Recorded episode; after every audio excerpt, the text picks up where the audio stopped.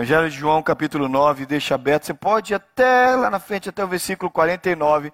Deixa aberto, coloca o um marcador aí. Mas não pede, porque daqui a pouco eu preciso abrir de novo.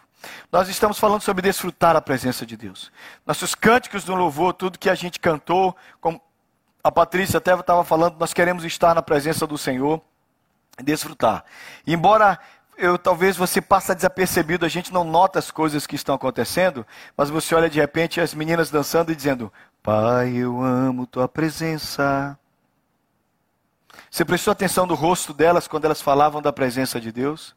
Você prestou atenção do movimento que elas faziam enquanto elas abriam os braços e diziam: Senhor, eu amo a tua presença, eu amo estar na tua presença.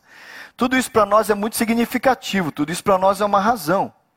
Nós não queremos estar aqui de qualquer maneira, nós acreditamos que esse é o melhor lugar da terra, na presença do Senhor. E acreditamos que nós experimentamos algo tremendo. O lance é esse. Mas você, você já percebeu, querido? Alguns de vocês já tiveram essa sensação que você, às vezes, dá uma coisa para o seu filho e ele não percebe o quanto aquilo tem um valor? Você já fez isso? Você já teve essa sensação? Você deu alguma coisa para o seu filho e você diz: Meu filho, eu nunca tive isso na minha vida. Isso aqui é uma coisa tão. tão... Quem ganhava brinquedo toda semana? Quando era criança? Estou falando dos adultos velhos, assim, da idade assim, do, do Marcelo para cima. Lembra? Você lembra o que acontecia? Brinquedo era quando, gente? Natal. No máximo, aniversário. E quando tinha festa de aniversário, que fazia uma festinha, quem era, quem era o convidado que a gente mais tinha raiva? Aquele que trazia roupa. Porque quando você era criança, você queria dar estrela. Não era? O que que, que que acontece? Hoje a gente vai na Target, hoje você vai na Target, você traz um brinquedo. Você dá tanto para seu filho que ele pega e diz assim: mais um. Vocês já viram como nossas casas, principalmente aqui na América, que vão dando o brinquedo para os outros, as casas ficam cheias de brinquedos. Você fala assim: meu Deus, eu nunca tive tanto brinquedo assim. E aqui os nossos filhos explodem de brinquedo, a gente dá brinquedo, joga fora brinquedo. Sabe por quê, gente? O que existe no seu coração é exatamente o que existe no nosso coração quando eu prego sobre o, o tabernáculo. A gente tem algo tão precioso e a gente não sabe o que é não ter. A gente olha para o povo do Antigo Testamento, a gente não tem ideia do que eles passavam, porque eles não desfrutavam da presença de Deus como nós. O que para nós é tão comum, o que para nós é quase ordinário, e a presença de Deus jamais, jamais pode ser algo ordinário, comum, costumeiro. Mas para nós é tão comum e para eles era tão valioso. Por isso que a gente precisa pregar sobre isso, por isso que a gente precisa falar sobre a presença de Deus. Mas antes você vai ler comigo o texto, vamos ler juntos? O texto diz assim: Vossos pais comeram o maná no deserto e morreram. Este é o pão que desce, que desce do céu, para que todo aquele que dele comer não pereça. Aí Jesus afirma, sem nenhuma dúvida, Jesus é objetivo, ele diz: Eu sou o pão vivo que desce do céu. Se alguém dele comer, viverá eternamente, e o pão que eu darei pela vida do mundo é a minha carne. Disputavam, pois, os judeus entre si, dizendo: Como pode este dar-nos a comer da sua própria carne? Respondeu-lhe Jesus: Em verdade, em verdade vos digo: se não comerdes a carne do filho do homem e não beberdes o seu sangue, não tendes vida em vós mesmos. Quem comer a minha carne e beber o meu sangue tem a vida eterna, e eu o ressuscit, ressuscit, ressuscitarei no último dia. Pois a minha carne é a verdadeira comida e o meu sangue é a verdadeira bebida. Quem comer a minha carne e beber o meu sangue permanece em mim e eu nele. Assim como o Pai que vive me enviou o Pai que vive me enviou, igualmente eu vivo pelo Pai também. Quem de mim se alimenta, por mim viverá. Este é o pão que desce do céu, em nada semelhante àquele que os vossos pais comeram e contudo morreram. Quem comer este pão viverá eternamente. Essas coisas disse Jesus quando ensinava na sinagoga de Gafarnaum. Sem precedentes, sem ideia, nós temos o que Jesus causou na cabeça daquele povo. Jesus despreza o maná. Jesus aparentemente despreza o que os pais comeram no deserto. Ele diz: os pais de vocês, os nossos pais, comeram o maná que veio do céu e morreram. Eu sou superior àquele maná. Eu sou o pão vivo que desce do céu. Vocês têm que comer de mim. Daquele povo isso era inaceitável. Daqui a pouco você está ali ao redor da mesa, daqui a um ou dois domingos, comendo do pão e bebendo do cálice. Você pega o pão, pega o cálice, ah, que legal. E Jesus falou que nós temos vida eterna por causa disso. Olha que honra, irmãos. Mas nós precisamos entender que quando Deus fala da sua glória, que Deus manda a gente olhar para aquele tabernáculo e diz: olhem para aquilo, é um modelo de adoração, é um modelo de aproximação. Ele diz: olha para todo o processo que aquele povo precisava passar e vejam tudo que eles sofriam para poder se aproximar da minha presença e sejam gratos pelos que, pelo que vocês têm. E igreja Betel, desfrute do que você tem na presença do Senhor. Lembre-se que eles tinham que passar pelo átrio, lembre-se que eles tinham que passar pelo altar e ver a ovelhinha ser morta morta e sacrificada e queimada pelos pecados deles. Depois o, o sacerdote tinha que lavar as mãos e os pés na bacia. E aí ele olha para nós e diz: lembrem-se que nada mais isso é necessário, porque você passou pelo altar da cruz, você foi perdoado. Você não existe mais ovelha nenhuma. O Cordeiro de Deus te libertou do seu pecado. Glorifique a Deus por isso. Você já está limpo por agora, está limpo do passado, está limpo do futuro. Você foi purificado, não em água, mas no sangue de Jesus é para glorificar a Deus para sempre.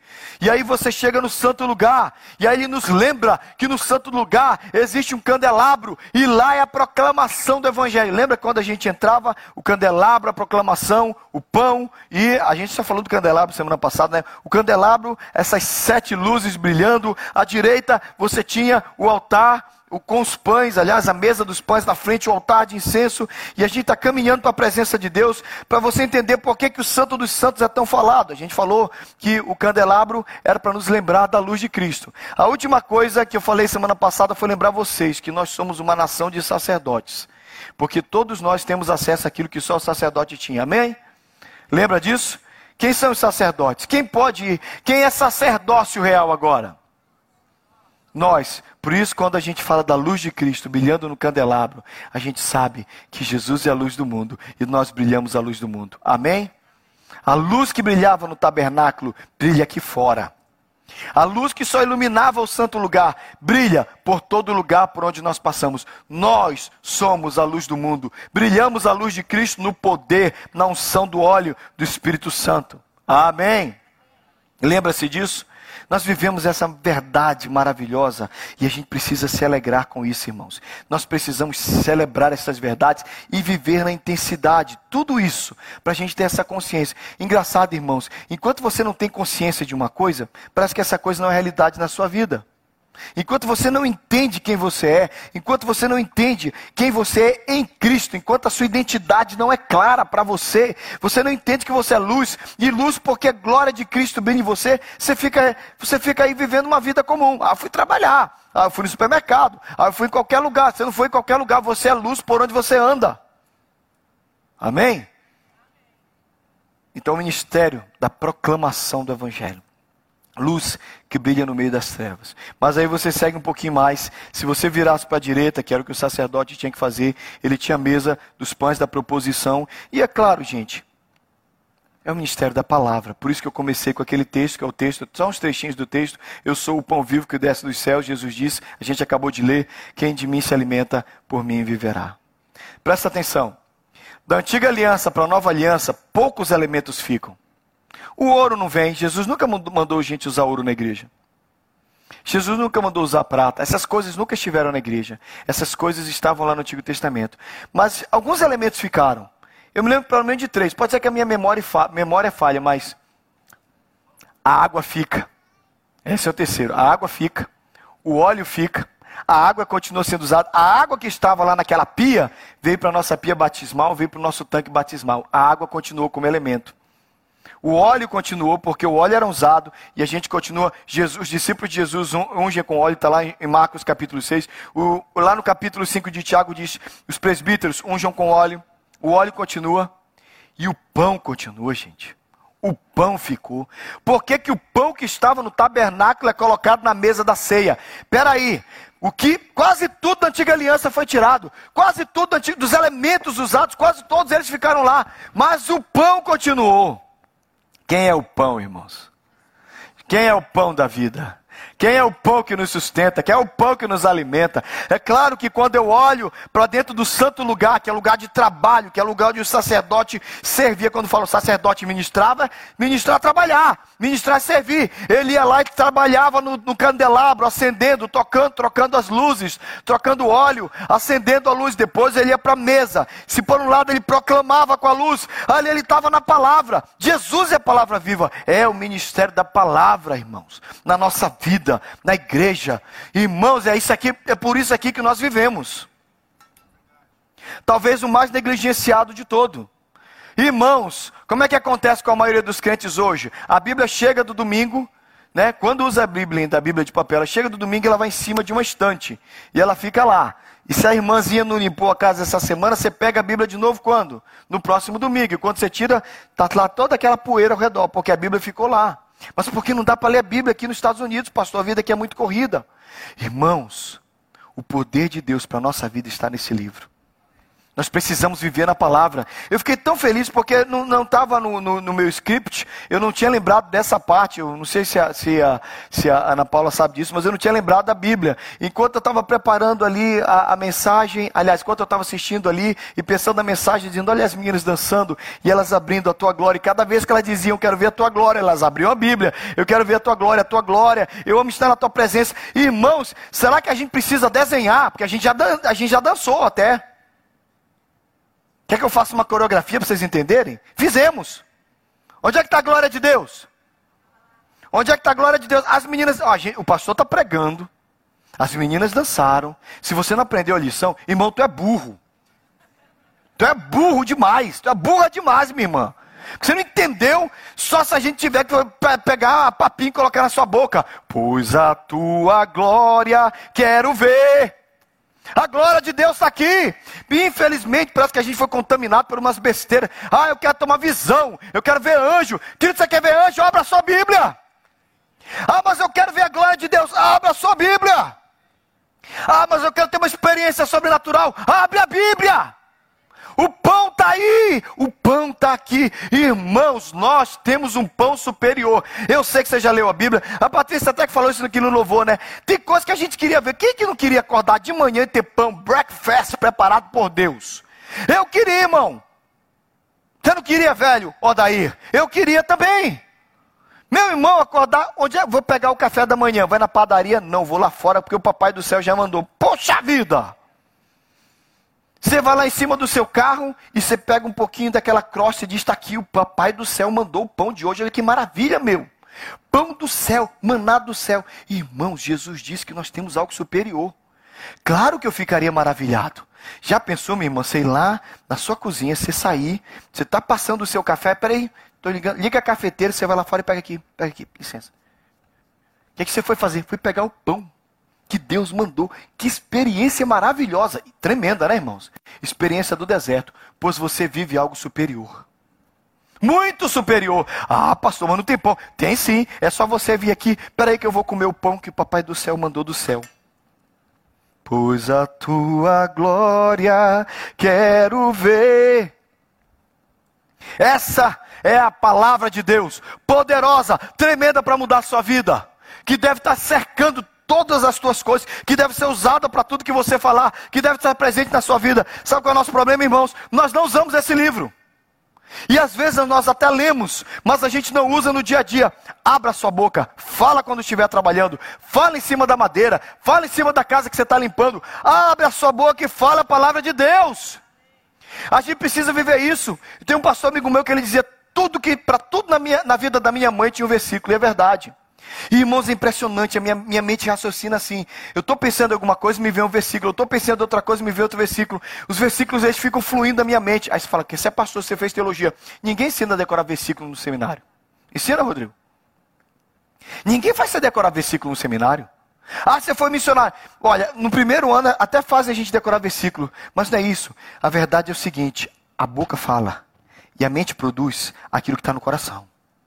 Escondi a tua palavra no meu coração para não pecar contra ti. Aí o versículo vem. Aí vem para tudo. Mas infelizmente, irmãos, infelizmente nós fomos tomados por uma teologia tão estúpida, que é a teologia do há poder em suas palavras. Irmãos, isso é teologia ruim. da pior espécie. Tem até um livro que eu ouso dizer que é um desrespeito ao Evangelho. Por quê, irmãos? Porque a gente fica nessa. Isso aí, irmãos, é crendice evangélica. Porque, irmãos, não há poder nas suas palavras. Desculpa te dizer isso. Não há poder na sua palavra. Isso é teologia ruim. Alguém inventou isso e começou a espalhar entre nós, porque duas teologias péssimas surgiram ali pelo século XX. Uma delas é a teologia da confissão positiva, que foi a mãe da teologia da prosperidade. Duas maldições. E às vezes você nem sabe, mas esse negócio está aí no seu inconsciente. Por exemplo, você fala assim: ai meu Deus, essa minha enxaqueca, a irmã do lado já fala: não fala que é sua. Em nome de Jesus, não aceito que é minha. Para mim é a mesma coisa, você faz assim, bate na madeira. Superstição evangélica. É superstição evangélica. Aí você fala, eu vou comprar um carro, espero que Deus me ajude. Irmão, profetiza. Profetiza. Irmãos, deixa eu falar uma coisa. Se houvesse poder em todas as palavras que nós falássemos, misericórdia. Irmãos, presta atenção. Eu sou um homem coerente. A gente precisa ser coerente.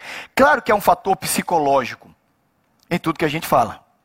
Por exemplo, um cara estava conversando comigo, que o um amigo estava indo comprar um carro e falou assim: O que, que, você vai comprar? Vou comprar um carro. Mas que carro você quer? Ah, qualquer porcaria serve. E disse que o carro ficou quebrando o tempo inteiro. Aí a gente pega e teologiza isso. Ah, porque ele profetizou. Irmão, é atitude. Se você acorda de manhã e diz, hoje o dia vai ser terrível, normalmente a tua atitude já fez o dia ser terrível. Essa é uma questão psicológica, não é profecia. Agora, se você vier me dizer que há poder em toda a minha palavra, eu estava às vezes debatendo com um rapaz, um rapaz lá no Brasil falou assim: irmão, pastor, mas tem poder? Tem? Então tá bom, então vamos agora lá na lotérica, porque eu vou liberar uma palavra sobre a Mega Sena, e eu vou liberar uma palavra de fé sobre as bolinhas que vão ser sorteadas na Mega Sena, porque eu preciso pagar umas coisas da igreja, preciso comprar umas coisas para o louvor, preciso ajudar a congregação, e eu vou profetizar, e Deus vai liberar poder na minha boca para que as seis bolinhas das seis dezenas da Mega Sena saiam do jeito que eu, que eu marcar lá. Aí ele virou para mim: ah, não, mas Deus não libera poder para isso. Ah, é? Então, se Deus não libera poder para isso, por que ele libera poder quando eu falo que a, que, a, que a enxaqueca é minha? Que Deus incoerente é esse que você serve? Você está vendo, gente, como falta coerência nas pessoas? Irmãos, presta atenção. A minha voz só chega até você, embora eu fale forte. E se precisar ficar sem microfone, eu vou aqui na garganta mesmo. Mas a gente usa isso aqui. Lá na mesa está o Jeff, ele está cuidando da amplificação da minha voz. Se eu começar a falar mal, o Jeff é chato, o Jeff é enjoado, o Jeff. O Jeff. O Jeff, vou voltar. O Jeff tem poder de cortar a minha voz. Porque a amplificação da minha voz só tem poder se ele dá. Agora, se o Jeff, que é, isso está combinado, gente, a gente faz tudo certinho, né? Gente? Se o Jeff tem poder de. Eu, eu, se ele tem poder de dar força ou não à minha voz, se eu começar a fazer coisa errada, ele corta. Deus é muito mais incompetente que o Jeff, né? Porque eu começo a falar besteira e ele começa a colocar poder nas minhas palavras de besteira. Gente, olha como nossa fé é incoerente. Olha que coisa estúpida. Olha que coisa estúpida. Quer dizer que eu falo assim: ai meu Deus, eu acho que esse menino pode até ficar gripado. Sai daí que você vai ficar gripado. Já vem uma miserável de uma outra crente, desculpa falar, mas é isso mesmo. Você fala assim: sai daí, menino, você vai ficar gripado. Já vem uma outra crente miserável da teologia da prosperidade. Não fala isso, irmã. Em nome de Jesus está repreendido. Não põe poder na sua palavra para não amaldiçoar a criança. Gente, para! Tenha uma fé coerente. Vai ler a Bíblia, para de ler besteira. Isso é besteira. Palavra poderosa não é o que sai da sua boca, nem o que sai da minha boca. Palavra poderosa é Jesus. Jesus é o Verbo vivo. Para de crendice evangélica, para de superstição de crente, para de tolice que tem base bíblica, um bando de teólogo ruim, da teologia da prosperidade, da confissão positiva. Irmãos, na mesa dos pães da preposição, não vai palavra de profeta nenhum, de homem nenhum, é só palavra de Deus. Se nós começássemos a usar versículos em vez dessas tolices, essas besteiras paravam. Abençoe, irmão. Agora sim, você olha para o menino e diz: O Senhor é contigo, o Senhor te abençoe e te guarde, o Senhor faça resplandecer o seu rosto sobre ti, o Senhor tenha compaixão de ti, o Senhor levante sobre ti o teu rosto e te dê a paz. Bênção. É a palavra de Deus. Abre a boca para falar a palavra de Deus, porque ela sim tem poder. Não é o pastor tal que tem poder, não é o pregador tal que tem poder, não é a igreja tal que tem poder. Irmãos, não existe oração poderosa. Existe Deus poderoso. Não existe pregação poderosa. Existe o Deus que usa a palavra com poder e age na nossa vida. Irmãos, o poder é de Deus. Aleluia! Alegre seu coração, celebre a glória de Deus. E aí você abre a boca e usa a palavra. Aí a palavra é poderosa. O nosso problema, irmãos, é que a gente não reconhece o poder desse livro. Aí a gente fica sofrendo. A gente sofre demais. Como aquele missionário que conseguiu traduzir dois livros para uma tribo. E quando a tribo teve os dois primeiros livros traduzidos, eles ficaram numa alegria tão grande, tão grande, que um dia um, um dos, dos homens da tribo chegou e disse: Missionário, quantos livros tem a Bíblia? Aí ele falou: 66. E o povo da sua nação, eles têm os 66 traduzidos para a língua deles? Ele disse, lá no Brasil, para a língua portuguesa, nós temos os 66 livros traduzidos em português.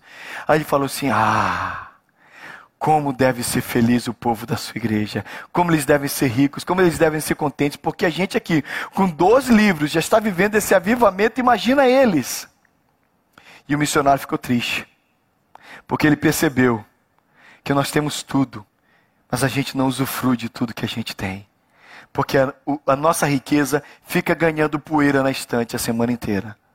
E a gente fica profetizando as nossas profecias, profecia furada, porque ensinaram pra gente que a gente tem que ficar falando coisa. Irmão, você não tem que falar coisa, nada na vida de ninguém, você tem que falar a palavra de Deus. Aí sim tem poder. Abra sua Bíblia e fale a palavra de Deus. Traga versículos para sua casa, gruda na geladeira, coloca no carro, leva na carteira, escreve por onde você andar, escreve na areia, escreve na parede, coloca a palavra de Deus e vai na palavra. Usa a Bíblia. Você vai ver a glória de Deus na Bíblia. Irmãos, não há nada mais poderoso que a palavra de Deus. Não há nada mais tremendo que a palavra de Deus.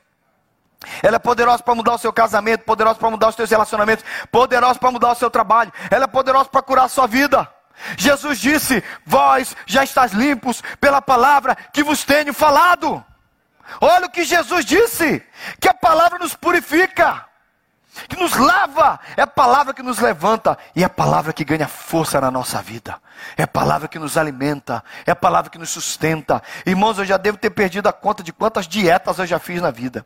E eu sei que isso é, um, é uma aplicação simples que todo mundo aqui sabe. Irmão, tira a comida para você ver como você fica. Irmãos, eu fico mal-humorado. Mais ainda. Puxa vida, mas o pior não é nada, que normalmente o que dá certo comigo é aquela que você tira o carboidrato e fica só a proteína. Irmãos, aí eu como ovo, como picanha, linguiça e emagreço. Sabe por que eu emagreço? Porque eu não como macarrão, eu não como pão, eu não como nada de trigo, nada, nada que é carboidrato. Irmãos, faz uma falta. Lá pelo quarto, quinto dia sem carboidrato, a pessoa fala assim, bom dia, você fala, por quê? E porque falta açúcar. Chega uma hora, chega uma hora que você fala assim, vou fazer alguma coisa. Vai, ah, meu Deus do céu. Falta carboidrato. Falta o pão da vida. Tem hora, gente, que a gente vê uns crentes assim. Eu tenho até misericórdia, que a gente vê o louvor, aquele louvor pegando fogo, a gente tá lá. Ah, tem, já pisou no santo dos santos. Você viu assim? Falta pão da vida ali. É, é pão da vida que está faltando. Não tá, porque, meu irmão, se você não se alimenta, ó, não adianta você querer um culto maravilhoso no domingo se você não andou na presença de Deus a semana inteira. Desculpa, gente, vocês, não querem, vocês estão querendo que, faça, que a gente faça milagre aqui. Você passa a semana inteira picando fumo, quer chegar aqui e virar um espiritual? É sério mesmo? Que aí é fazer milagre. Você passa a semana inteira, não pensa em Deus, não lê a Bíblia, não ora, não procura o Senhor. Domingo você pisa aqui, a gente tem uma varinha de condão mágica ali na porta, você passa aí, pensa, você fica um espírito, aleluia! Ô oh, glórias! Ó irmão, posso fazer você até ter coreografia de crente, mas eu não consigo fazer você ficar espiritual numa hora. Não é uma hora na igreja que muda a sua vida. É viver a palavra, é ler, é orar, é buscar o Senhor. Então, irmão, você quer crescer? Vai para a Bíblia. Ela é poderosa. Eu estava falando com o Hélio, R. Ricardo, e tem um testemunho que ele conhece. Eu conheci num outro lugar e ele vem de outro lugar também. acabou ouvindo o mesmo testemunho de um pastor que foi na Índia. Ele foi para a Índia e ele prometeu que ele ia trabalhar só com as castas mais elevadas, porque ele queria alcançar o pessoal mais elevado. Ele ficou lá anos pregando para o pessoal das castas mais elevadas e ninguém se convertia. E o servo dele, o servo não, né? O funcionário dele, era daquela casta dos intocáveis, da menor, da mais desmerecida, desprotegida das castas. E aí ele pregava, ninguém se convertia. Um dia, o servo dele, o funcionário dele, chegou para ele e disse: Eu quero Jesus. E eu quero que o senhor me batize, porque eu já ouvi tudo, já ouvi o senhor pregar tantas vezes, eu estou convencido que Jesus é o Senhor, eu quero ser batizado. Gente, olha que maravilha. Olha que maravilha, gente. A palavra é poderosa. Nunca pregaram para ele. Ele ouvia a pregação e a fé entrou no coração. Porque a palavra de Deus é poderosa. Sabe que eu que, é que o missionário falou? Eu disse, desculpa, não vou batizar você não. Se eu batizar você, vai encher de gente da casta baixa aqui. E Deus me falou que eu ia batizar muita gente aqui na Índia. E eu não posso pegar, vocês são a casta baixa, vai ser só a casta baixa. Eu quero alcançar o pessoal da casta mais alta, que quase não tem crente lá. Aí ele falou isso para a esposa, a esposa disse, você está errado. Mulher faz isso, né, gente? A gente está certo, a gente está errado, para a mulher a gente está sempre errado. Você está errado. Mas dessa vez ela estava certa. Você está errado ele quer ser batizado. Você não pode negar o batismo para um homem que quer, que já crê em Jesus. Aí o pastor foi lá, o missionário foi lá, então tá bom. Mas não conta para ninguém. Batizou o funcionário. No outro dia ele sumiu. Desapareceu alguns dias. Quando ele voltou, ele voltou com 50. Da casta baixa. Aí não teve jeito, batizou os 50. Gente, a última vez que contaram a história, que ele foi contou, alcançou 500. E ele fez os muitos batismos. Porque a palavra de Deus é poderosa. A palavra de Deus é poderosa. Eu creio no poder dessa palavra. Eu creio no poder dessa palavra. Talvez no final dessa mensagem, pessoal do louvor vem. Tudo que eu devo te dizer é que você realmente precisa usar mais esse livro. Talvez você não tenha discernimento do que está acontecendo. O sacerdote comia o pão de Deus na presença de Deus. Ouve, se liga nisso. Olha aqui para mim, repete comigo. O sacerdote, fala alto, comia o pão de Deus na presença de Deus. Quem hoje tem essa honra? O sacerdócio real. Eu como o pão de Deus na presença de Deus. Eu estou pregando para vocês o pão de Deus. Que honra, gente. A gente come o pão de Deus na presença de Deus. Você sabe, esse aqui é o único livro que você lê na presença do, na presença do autor. Qualquer livro que você mandar vir da Amazon, você pode até ler uma parte do livro, não gostar e mandar um e-mail para o autor, tentar alcançar o autor, tentar via editora alcançar o autor, mas você não tem contato com o autor do livro. Esse aqui não. Se abre o livro e diz: Pai, eu não entendi isso aqui. E Ele está do nosso lado e diz: Oi, meu filho, eu estou aqui do seu lado. O meu espírito te explica o que está passando aqui. Você já pensou nisso? O Pai lê o livro com você. O autor, o Espírito que soprou, que inspirou esse livro, está dentro de você e ele interpreta dentro de você. Jesus, que é a palavra viva, a comida da Bíblia está do seu lado, o pão da vida está nas suas mãos. Por isso que quando começa o evangelho de João, ele diz: "O verbo, a palavra se fez carne e habitou entre nós". Por isso que quando a gente abre a Bíblia e fala a palavra de Deus, poder de Deus, graça de Deus, presença de Deus é liberada. Amém. Quero convidar você a experimentar mais desse livro na sua vida em nome de Jesus. Porque para tudo que as pessoas precisam, e a última coisa que eu quero te dizer, a gente vai adorar o Senhor. O único alimento que pode saciar a fome do ser humano é Jesus, a palavra viva de Deus. Você é alguém alimentado. Às vezes, talvez você até passe fome porque quer, mas você está cercado por famintos. Você tem Jesus. Você é suprido pelo pastor, que não nos deixa faltar nada. Olha para mim. Você está aqui olhando para mim dizendo, pastor, estou fraco estou ansioso, eu estou cansado. Irmãos, nós somos médicos de um único remédio. Único remédio para nós. Está depressivo? Está cansado? Está sem dinheiro? Está precisando casar? Está precisando abrir uma empresa? Vida financeira está detonada? Você é um nada. Talvez tudo que você precise ouvir é o que ele diz sobre você. A última coisa que vale a pena ser lembrado é que te rotularam de todas as formas. Disseram que você era as mais loucas coisas. Cabeçudo, teimoso, incompetente, falho, pecador. Bem, eu não sei que rótulo lançaram sobre você. Mas eu sei de uma coisa, cada vez que eu abro esse livro, eu descubro o que ele pensa sobre mim. E no capítulo 29, no versículo 11 de Jeremias, ele diz: Eu é que sei que pensamentos têm a vosso respeito, pensamentos de paz e não de mal. Deus pensa a nosso respeito, Deus escreveu um livro a nosso respeito. E quer saber? Aqui diz o que é que eu tenho. Essa semana eu fui até um banco e eu estava tentando resolver, junto com uma viúva, uma situação com respeito a alguém que morreu. A primeira coisa que a mulher do boca olhou para mim e disse: Tem um testamento? Eu olhei para ela e disse: Não, não tem. Porque um testamento resolve tudo. O que o testamento diz a respeito dos bens do morto, diz tudo. Muito bem, o morto morreu na cruz. E eu tenho um testamento. Isso aqui fala sobre mim. O morto na cruz me deixou um testamento. Um novo testamento. Que diz que eu tenho tudo nele. Tudo, tudo eu tenho nele. Ele morreu. Deixou um testamento escrito a meu favor. A meu favor e a seu favor. Vai ler o testamento, você vai descobrir que nada tem faltado a você. Em nome de Jesus, cante. find